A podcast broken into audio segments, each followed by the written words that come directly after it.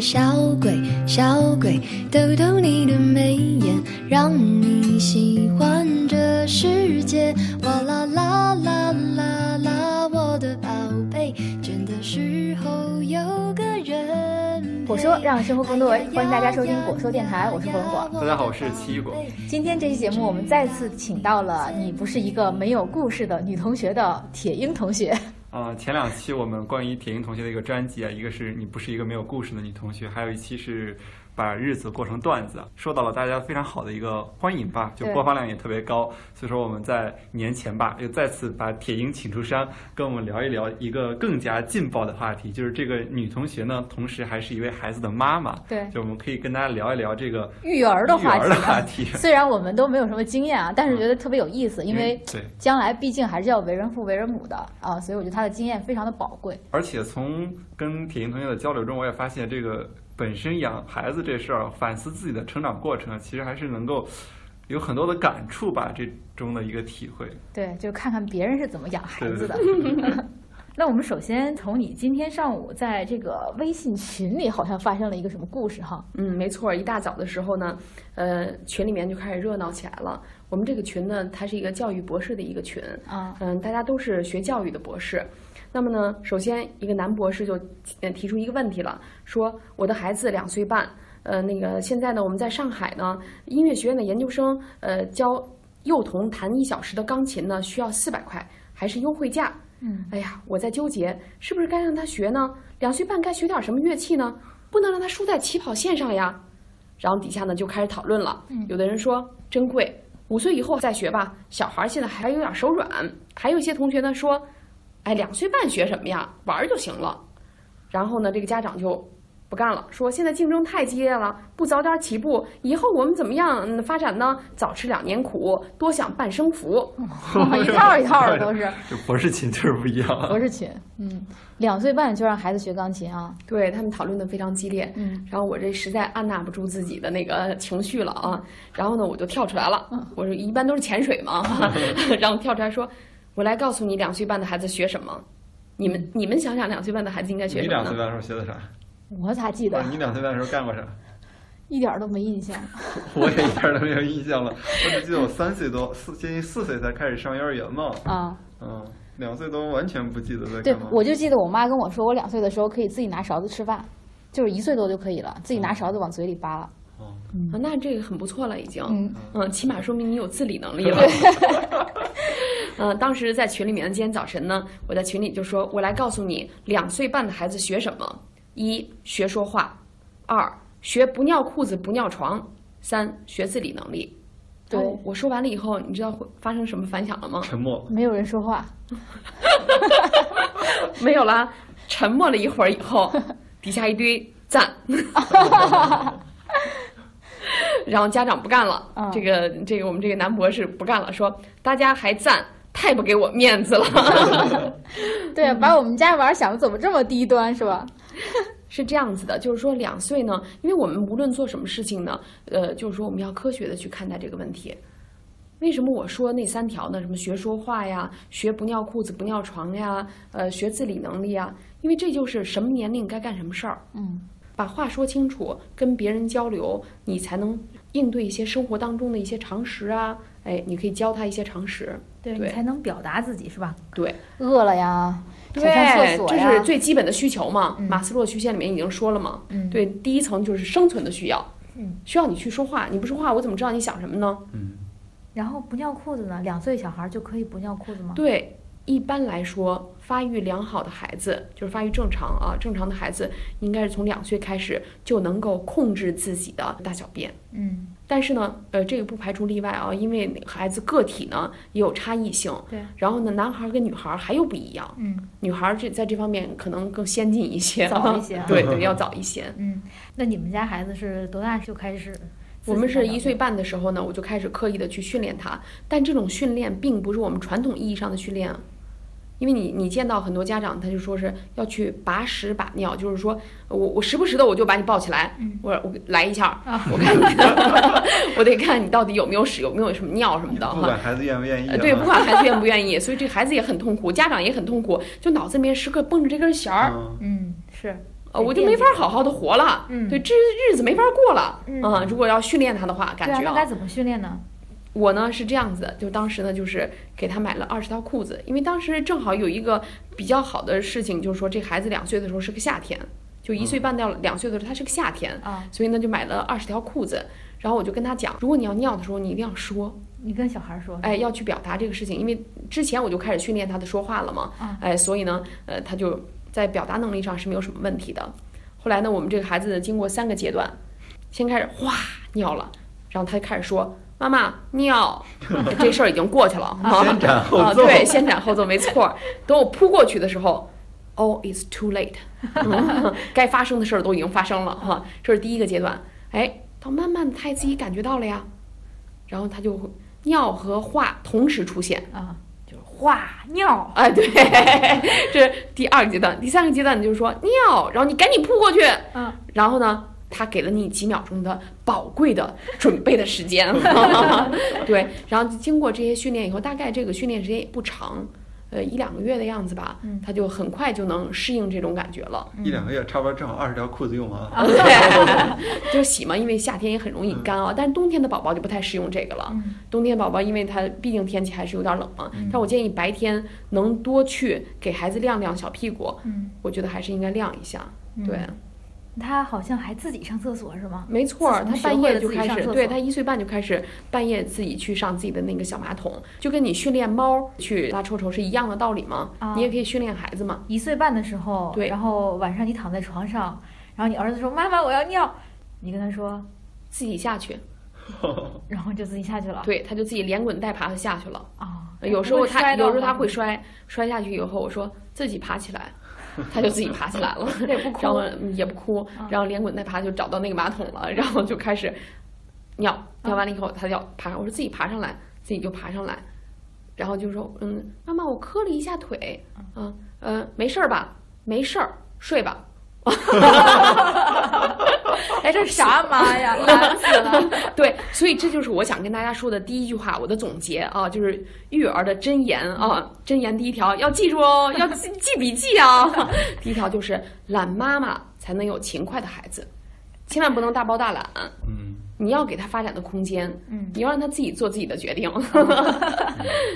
而且更关键的一点就是，所有当妈妈的人都知道，当妈妈是非常辛苦的，是啊，因为你要干什么？喂奶，喂奶、熬夜，为什么呢？因为是这样子的，大家都知道，睡眠一被打断是很难，有的时候很难再睡着啊，或者怎么样子的哈。你正睡得香，别人打断你、推醒你，那那种感觉特别特别难受。就想揍他。没错，就想揍他。你说太对了，但是我很负责任的讲一句：当你在面对孩子的时候，你的面目的表情、你的情绪是会影响他的。嗯所以我呃，就是说别的事儿我可能大事儿没做到哈、但是呢，就是我可能没没成就什么丰功伟业啊，但是对待孩子这件事儿上呢，嗯、我是为了三年母乳，三年，对，就是在三年之内没有吃过奶粉，嗯，呃，然后从从他九个月以后开始大辅食，但是母乳是喂了三年，整整三年。那么这三年里面呢，我每天晚上基本要起到四到五次，每天晚上。对他比如说两三岁以后还会夜里对面吃，对对，他会吃啊，他特别能吃，非非常 疯狂。哦，我就跟他讲嘛，当时我写的那个博客里面就写，就是说这个孩子白天就他他很开心哈，这样子，到了晚上的时候他就开始，过一会儿过一个一两个小时他就开始啊就开始哭，我借着透过窗棂的那个月光照他脸上一副狰狞的样子哈， 然后我就说白天喜羊羊，夜晚灰太狼啊。这个这个能吃不少继是不是继承了铁英同学当年的基因 啊？ 没错，当时我就是说，哎，孩子能吃，它是件好事儿啊，因为马无夜草不肥，人无夜奶不壮啊。所以我那那三年是非常非常辛苦的，就这个睡眠上啊什么的，各方面都都产生了影响啊。而且那个时候是我在写博士论文的阶段，嗯呃，我经常喂奶喂着，我在想。我这个提出这研究问题，我应该怎么分解这研究问题？ 我应该采取什么样的研究路径呢？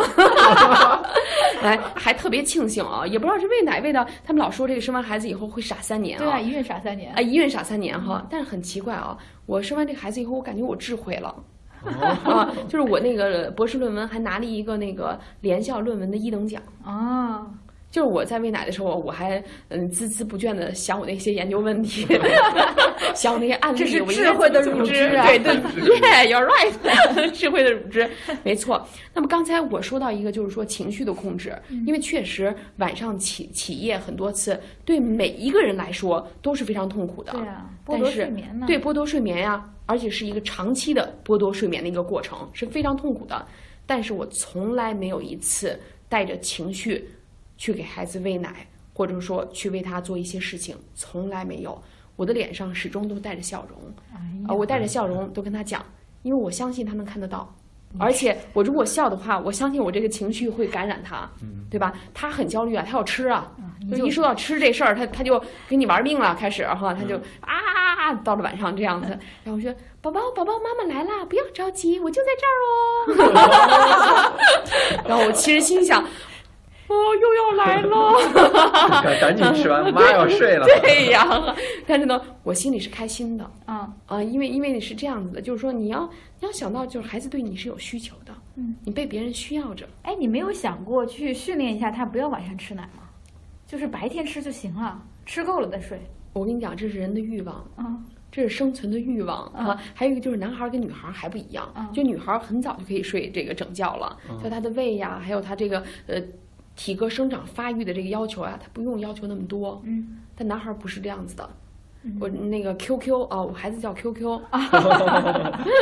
他的小名叫 QQ 啊。这原因是什么呢？就是他爸爸是搞网络工作的，网络信息工作的，然后我呢是教英语的，呃，然后呢就是 QQ Q 这个英语英文字母呢，呃，经常会表达就 you are cute 啊， lovely，非常的那个可爱啊。然后在网络呃网络世界里面呢，QQ 又是一个非常著名的一个呃这个腾讯这种交流的一个软件嘛，哎，所以我们说，哎，这结合一起。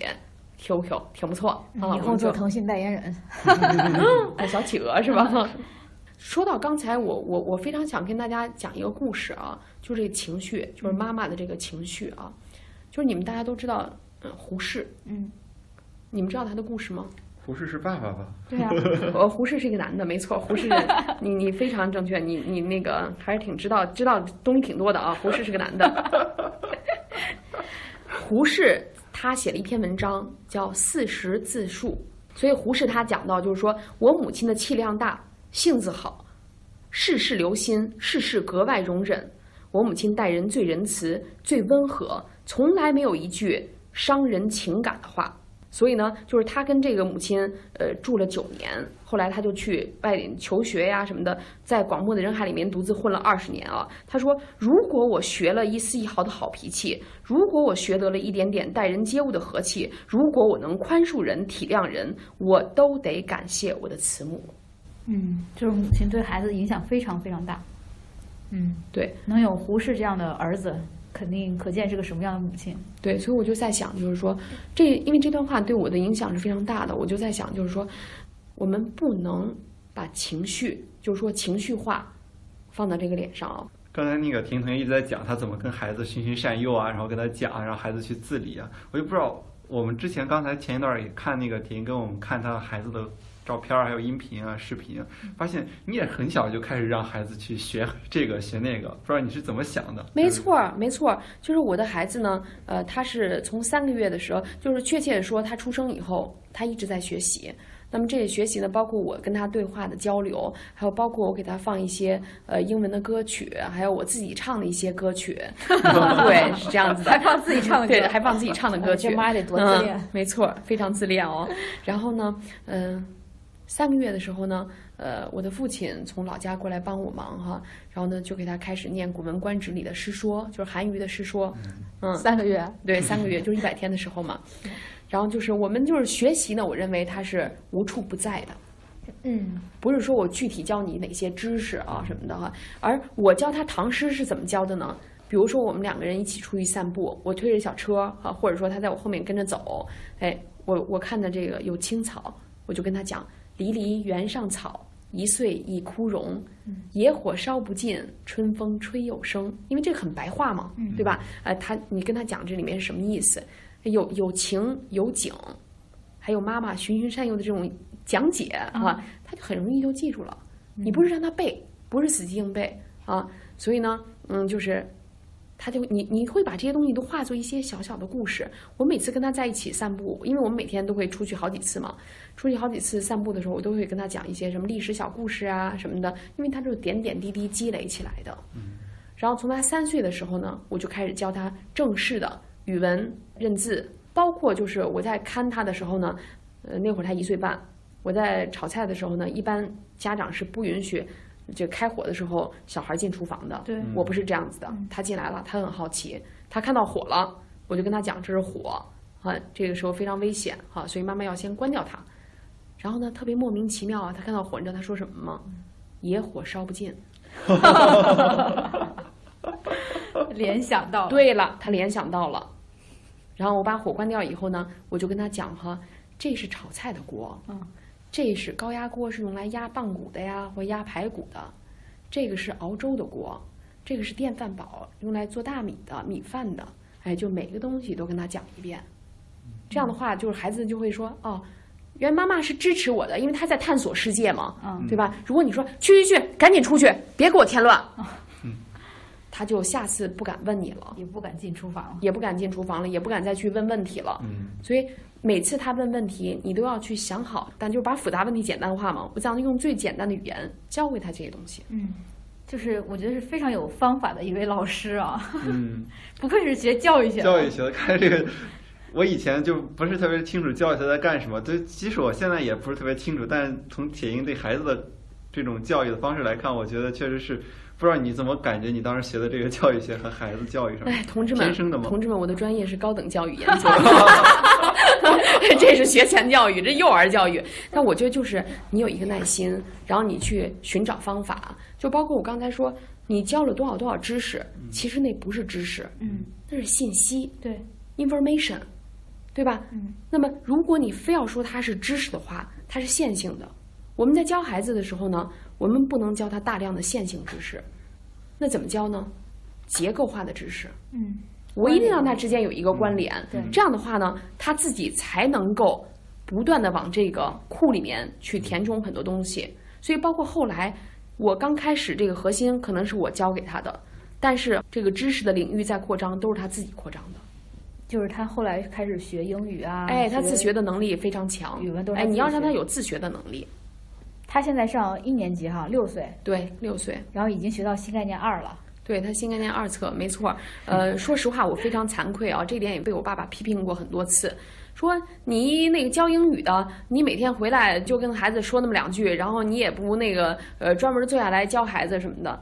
哎，我呢是这样子，我给他一个 iPad，然后给他找了一个最好的那个老师那种视频，嗯，我说你你去听一下，你去看一下，他就明白里面什么都有。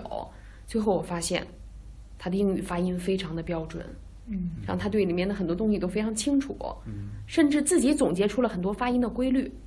所以千万不要小看孩子啊！哦，太厉害了！我们学新概念二应该都是到初中哈。高年级，啊，我记得第一课是美洲豹 （Puma at Large）。那是那第是三册啊，，那第是三是册吧？哎呀，嗯哦我这还第高三级一册点儿。你知道那个这二册的第一课是 private 啊 conversation，，对对对，这啊嗯样一人去看电影儿，前面人对，就是初中开始学的。对，在讲这课的时候哈，就是说我是怎么给孩子讲课文呢？我们是角色扮演嗯 role play，啊，比如说我们俩现在扮演情侣啊，我们一块儿去看电影了，我们老说话，前面这人很烦呢，嗯对吧？他就会那个什么怎么怎么样，因为我们家没那么多人嘛，所以我就一会儿扮演这个，一会儿扮演那个哈，让他有这种视觉感啊，视觉冲击感啊。我的脸脸一会儿变一下，一会儿变一下， 演员啊，啊，没错啊。说北京电影学院不收我，真是亏了， 你考过吗？没 有。下次有那个可以友情出镜一下，客串一下。对，对，我们一聊啊，就还没有聊回标题啊。我们说那个是如何拒绝儿子求婚的，就他还有这一段啊，他这么懂事儿，怎么还求婚呢？我跟你讲是这样子啊啊，，他几岁啊？三岁的时候，啊，他有一天他说那个妈妈，我要跟你永远在一起。我就跟他讲，我说孩子，妈妈不可能永远跟你在一起。你那会儿就说这种话我直接说，啊，我从不隐晦各种事情。因为想咱俩差三十多岁呢，我能跟你永远在一起吗？再说了，再过十几年您上大学了，出国了，或者读研了，或者怎么样的，交了女朋友了，有老婆了，我能跟你在一起吗？你这么跟他说的？对呀、我就跟他讲了呀，我说我不能可能永远跟你在一起，谁跟谁在一起都不是永远的，世界上没有永恒。嗯然后他说，他说不，我要跟妈妈在一起，呃，我等我长大了以后，我还要跟妈妈在一起。我说不可能，孩子，等你长大了以后。你就会碰见一个你非常喜欢的女生，然后你们俩就会结婚，就会生孩子，你们俩就组建家庭了。到时候没妈妈什么事儿了。 然后他说：“不，我不要跟别人结婚，我要跟妈妈结婚。”他对这个结婚的概念，他以为就是一个组合一个家庭啊，我们现在就是一个家庭嘛，就是大家好像就是过家家似的这种感觉。然后你怎么拒绝他的？我就直直白的跟他讲，这是不是婚姻法是不允许的。嗯，然后我就跟他讲半天，他不明白啊，他哭啊，啊，他就觉得我要跟你分离了什么的。但是呢，我觉得对所有的呃，经过怀胎十月，经过这个育儿，我都希望跟他们讲一句，分离是迟早的事儿，嗯，千万不要占有孩子。从一开始，请您就把这个观念撇开。对他不是一个东西啊。对，它不是一个东西，它是跟你一样，它是一个独立的个体。亲子关系，什么叫亲子关系？亲子关系不是一场恒久的占有，它是一段儿。嗯，在这一段儿当中呢，你可以陪伴他、引导他、指导他、关心他、爱护他。但到后一半儿，他成人了，十八岁了，他就是他自己。所以我跟孩子说，包括他现在已经六七岁了哈，六岁多了已经，所以这个时候说很多话他更能明白了。所以我就跟他讲，我说那个，我说 QQ，等你以后长大了以后哈，呃，妈妈就没法跟你在一起了。但是，只要你有困难，或你有些事情你想不开或者想不通，你还可以回来找妈妈，妈妈帮你一块儿分析。妈妈是永远的后盾，对，妈妈是你的后盾。然后我就跟他讲，我说其实人生都是有很多坎儿的哈，你就记住妈妈这句话：天上飘来五个字，那都不叫事儿。 就简直就是说，呃，这个严肃跟诙谐就夹杂着这样的，聊着聊着就爆笑。啊 没错儿，那上次我们说，这个妈妈能把日子过成段子，孩子也可以啊。对，没错儿，儿子就是特这别样子，的。刚才我们看他视频，确实特别有意思啊，就背那个《出师表》哈啊，对，背背《出出师师表》没的时错候儿，，嗯，每背几句还转一圈儿，就是因为他在学习的时候哈，我特别厌恶什么呢？用一种坏的情绪去学习就知识是，苦大仇深的，哎，我苦要大背仇课深文的了。。如果你处于这样的状态，OK，你可以走人了，你不用学，嗯，我不需要你这样学习。但是呢，如果你让他带着兴趣去学，但是兴趣它是怎么样的？你比如说，你说咱出去到公园玩吧，咱们去游乐场吧，跟咱们在这儿看会儿书吧，那肯定谁都不选后者。嗯，那怎么样培养他的兴趣呢？包括古文观止，他全都会背啊。你比如说《陈情表》，李密的《陈情表》，你们学过吧？学过第一句沉迷也， OK，之后不拉不拉不拉。嗯，这里面就讲就是说穷穷竭力，形影相吊。嗯，然后呢，呃，我们在先念通了以后呢，呃，我们就该休息了。休息的时候，我就拉着他的手，我们在小区里面散步。我就跟他讲说，呃，你知道为什么它叫陈情表吗？嗯，对吧？有些有些文章你看它叫传，有些它叫表，有些它叫呃记什么之类的哈。哎，这个表就是因为它要给皇上写信，哎，要给皇上写奏折，所以呢，哎，就以这种表的形式啊。然后他说，哦，明白了，陈情就是我陈述自己心里的感情。为什么呢？哎，我把大白话一说，哎，因为这个他这个奶奶哈，呃，一直看着他长大的，所以他对这个奶奶非常有那个有感情。我说，就像你现在，你的姥爷从你一百天的时候看到你现在哈，假如有一天别的人让你去另外一个地方去生活，要离开你的姥爷，离开你的姥姥，那你那种心情是什么样的心情呢？将心比心吗？有同理心吗？然后 QQ 马上说，那我肯定不高兴，我肯定很难受。我说没错儿，所以呢，他就给皇帝说，说我不能去。这个时候，因为他奶奶非常老了，所以就处于那种穷穷穷竭力，形影相吊，只有自己的身体跟自己的影子陪伴着自己。那这种感觉什么感觉呢？哎，我的孩子说孤独，他都能感受到。没错还能，包括他现在看书的时候，他都说：“妈妈，我太感动了。”我说：“你又被什么感动了？” 嗯，所以他他能被文字打动，啊，他现在可以被文字打动。我觉得这个这个这是很高级了。啊，很高级了，对对对对对，精 神上的一种愉悦。对对，嗯。那他最喜欢，比如说他看电视嘛，平常他最喜欢哎，说到这个喜欢啊，我觉得特别好，就是说每个人都有喜欢的东西，嗯呃，比如说孩子们都喜欢玩具了，嗯对吧？那么有的人就说，呃，玩玩具太耽误学习了，啊或太耽误正事儿了，这都不叫正事儿。比如说男孩子玩车，女孩子玩娃娃，对吧？当然，因为我没有养过女孩子，我对女孩子不是很清楚啊。就这个男孩子玩车这事儿，你知道我怎么教的吗？他特别喜欢车，各种车，因为他已经到了那种痴迷的地步了。我是怎么引导他的呢？他喜欢挖掘机，还有这种工程工程车嘛。他甚至发誓，将来，呃，妈妈，我将来要做一个挖掘机的司机。可以去蓝翔了。 啊，对，可以去蓝翔技校了，完全可以去了。OK，然后呢，我就跟他讲，那你必须了解这个汽车的原理，对吧？呃，你我你就要开个挖掘机，你还让我了解对原你理了解一下，那你想不想知道为什么那个东西就会呃挖掘呀？啊、为什么那个嗯 B B 就可以怎么怎么样啊？哈，呃，逗引逗引他 哈。然后呢，我就买了一些德国青少年的这个科普书籍，就关于汽车的，嗯，他就如饥似渴的去寻求答案去了。啊、这是匹配上了哈。对，这就匹配上了，看来你呃挖掘引导机他呀。看来挖掘机技术还是德国比较强。 对，包括就是他喜欢汽车嘛，对吧？这些全套我都给他买过来了，这些对应汽车叫什么名字，你就要搞清楚。你不是看热闹，就我一堆车，这些车都有什么功能我不清楚，那你就不是真正的喜欢。嗯，我就跟他讲六个字：不入迷，难出奇。你既然喜欢这个东西，你就要好好喜欢它。都一套一套的。 那他平常看电视吗？刚才那个问题看呀，当然看了。他看什么电视呢？一般唉，他最喜欢看什么？他最喜欢看的是新闻联播， 然后当新闻联播演快演完的时候呢，七点三十五分演天气预报，他得看一下，因为他得知道北京的天气怎么样啊，呃，这个妈妈的老家山西的天气怎么样啊，啊，怎么怎么样？天气预报看完了，这该收山了吧？这该关机了吧？来了一句，别关，还有焦点访谈， 天哪！家事国事天下事，对，事事事事关心。心。哎，从这个新闻联播里面，你可以知道很多知识的，就包括现在发生什么事儿，他都清楚。我记得特别清楚的就是有一次我问他，我说：“哎，你将来打算干什么？”当然他他这个理想老变啊，一会儿是挖掘机司机，一会儿垃圾车司机什么之类的哈。有一段时间变成什么了呢？他说：“妈妈。”我想研究一下葡萄糖转运酶蛋白。我说这什么东东？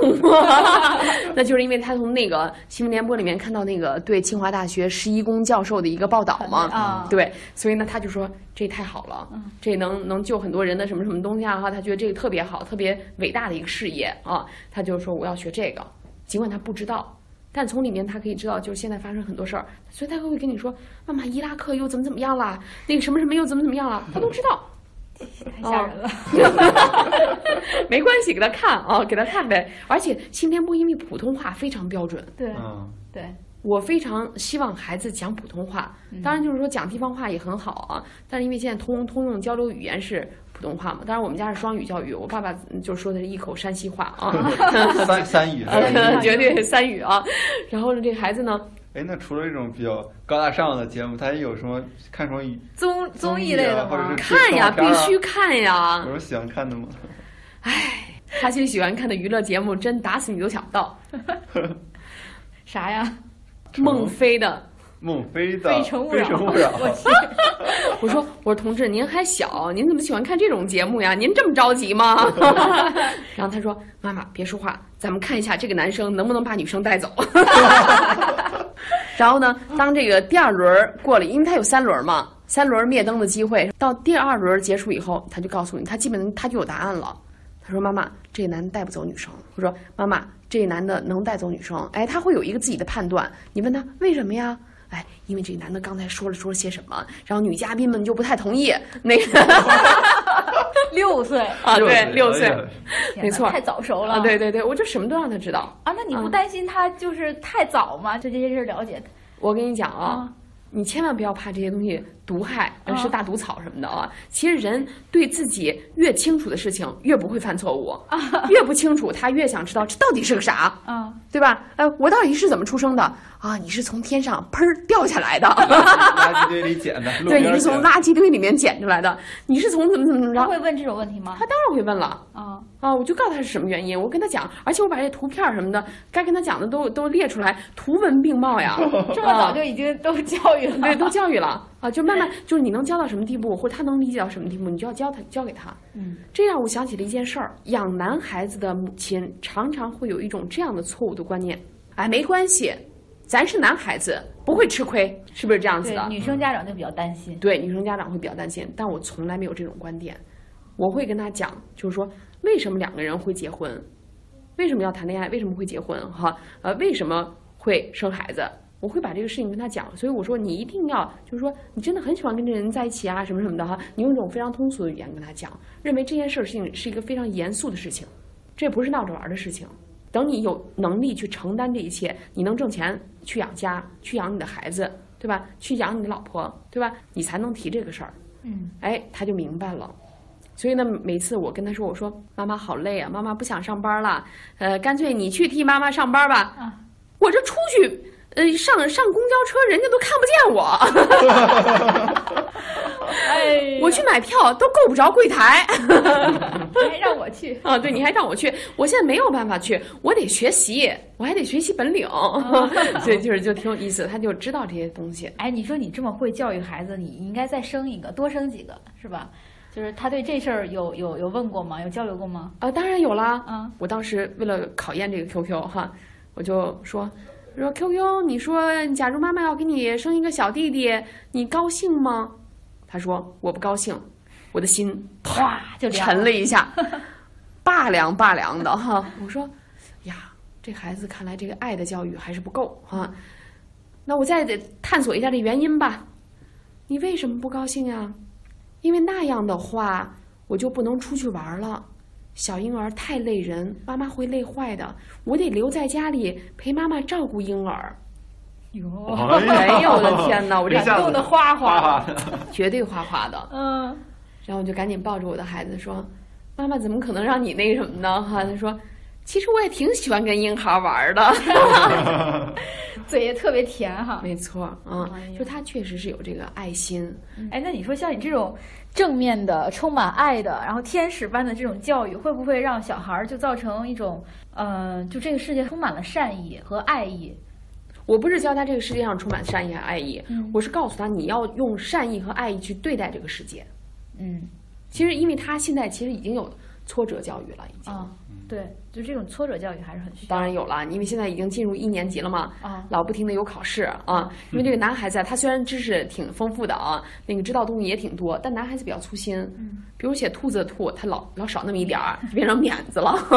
但是而且女孩子写字儿都非常的清秀端庄，卷面也比较整洁啊，所以这 QQ 老考不过这女生。然后呢，就某一天他回来说：“妈妈，告诉你件好事儿。”我说：“什么事儿啊？”我体育优秀。 啊，我说哎不错呀哈，哎，终于有一门比女生优秀了。这个这么强的这个大男子主义倾向，啊 所以我就跟他讲，我说每一个人都有你值得学习的地方，嗯，对吧？比如说谁谁谁，他们班同学哈，比如说李月沫，哎，他非常认真，他啊而且愿意帮助别人，所以你这个应该学习，对吧？哈，呃，就是要去告诉他。嗯，哎，我觉得特别骄傲的一点是他的体育课那个成绩里面啊，他的肺活量相当大，这还不得归功于母乳喂养，母乳喂养，啊 对，归功于母乳喂养啊。可着劲儿的吸呀、啊，对，没错了，因为你你听说过那句话吗？他使出吃奶的劲儿来，都没怎么怎么着，为感什觉么吃奶是很费劲儿的。非常费劲儿？所以很多很多父母就是新手父母啊，他会纠结说：呀，我这孩子怎么才喝了呃才才吃了那么一点点啊？我赶紧给他灌上一百五十毫升的牛奶吧，要不然他才吃那么一点儿就睡着了，呃，他长会长得很瘦呀，什么什么的。这种观念就是错的，因为吃奶他就是在学习，嗯，他就在不停的用自己的全身的力啊，用尽全力去夺得这点儿口 粮。这是一种体育锻炼，肺在这个时候就得到了一个锻炼，而且呢，母乳喂养它是亲子，嗯，对，能跟妈妈的关系更亲密。，对，它有气味儿嘛，因为它有气味儿啊，所以这个时候我就想到了这个台湾有一个这个美学家啊，他叫蒋勋，嗯，我不知道你们有没有知道这个人，知道这个名字，蒋勋呢，他写过一篇就是关于这个味道的一篇文章啊，他就说气味儿是什么？它是肉体生命已经不在了，还在空气里流动着的东西。他说母亲过世以后，我常常闻到她的味道，我觉得那是我的幻想，因为我跟她太亲了。最爱你的离人已经离你而去，他的味道却挥之不去。所以他是种亲子，其实嗯，是一种、哎就是嗯你对他一直都这么好，然后又循循善诱，他有没有惹你特别生气的时候？就是你你你发火的时候？打过他 吗？对啊，打过吗？必须的呀。也得打是吧？ 当然了，啊，这么天使宝宝也得打。天使宝宝也会有有错误呀，嗯 因为人无完人嘛。嗯嗯，我我一般是这样子的，出了一些问题了以后呢，我先跟他讲三遍道理，就是我讲了一遍，你听了，如果就就没有后面那两遍了啊。如果我讲了三遍以后你还没听，哎呀，对不起， 我也是凡人呀， 你 会怎样？就会就是说有一些暴力手段？小小的体罚吧，啊，嗯，小小的体罚。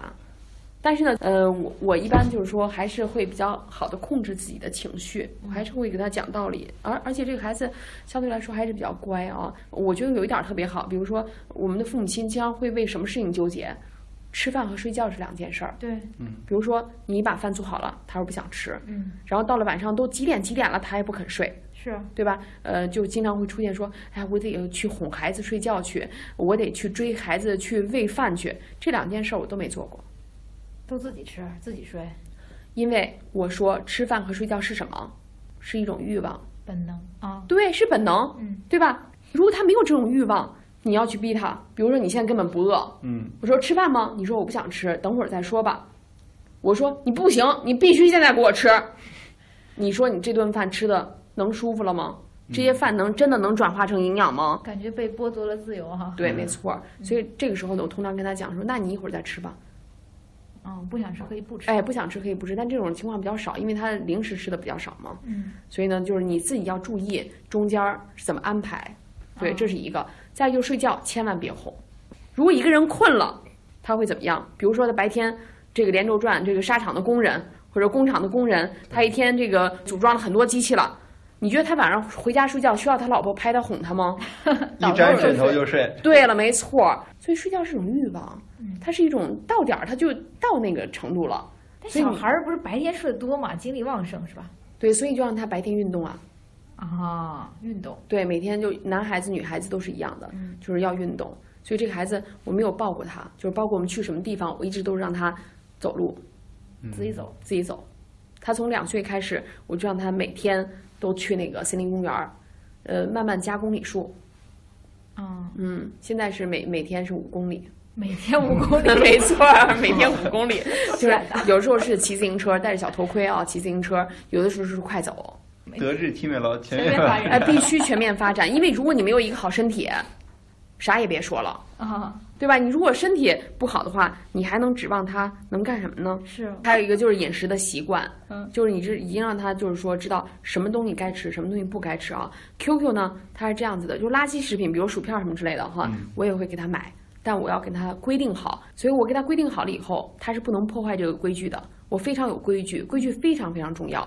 我买来薯片了，他说：“妈妈，我知道一天只能吃三片儿。”天，他就从里面拿出三片儿放在自己跟前，然后就把那个其他都封好了，放起来了。你说他这种听话是因为畏惧你的权威吗？哎，为你什可么这能么这这听些呢东西都有吧，这些因素你都有哈，但是慢慢他就形成这个习惯了，嗯，就是相处的模式嘛。如果他要现在都不怕的话，到社会上别人不会给他这些，呃，善意的忠告，是，对吧？嗯，那个刚才聊这么多啊，如果没有见过这孩子，可能会觉得这这是一个虚构的存在， 对，就是是吹什么牛 呢？怎么会有这样的事儿呢？但是我们确实是见到了他的那个视频啊，嗯在那儿哇哇的念英语，自己在那儿念英语，念得非常嗨啊！我就觉得将来如果有孩子，可以交给铁英来 带。天哪，好多人都说，哎，干脆你开个幼儿园吧。对啊，对啊，我觉得这些理嗯念还有这些这种思路哈，嗯，而且我觉得很重要的一点是，她在以身作则，作为一个妈妈，嗯就是其实没有人生来就是做父母的，嗯我们都在学习，我们都在跟孩子一起学习。对，我所以我们要有一个开放性的这种思维，对吧？嗯，就是经常反省自己的行为是吧？对对对，而且呢，孩子最重要一点就是模仿。对你妈妈是个什么样的，孩子就是什么样的。对，如果他每天回家看到这个妈妈爸爸都在打麻将，他也一样会学的，嗯，哎，反正对我们将来带孩子来说也是个也是个考验吧，我觉得也挺好玩的，就把它当成一个游戏来做哈没。错没对错，闯关游嗯 戏、对嗯，闯关游戏，嗯就是能不能把你的这个小角色培养成为一个比较养成模式，对养成模式，让他成为一个幸福的人。嗯，成为一个幸福的人，让他也对能把日子过成段子。嗯，没错儿，那么这期节目就聊到这儿，对，也谢谢铁英再次莅临我们这个果蔬电台，嗯再见，大家再。见。拜拜。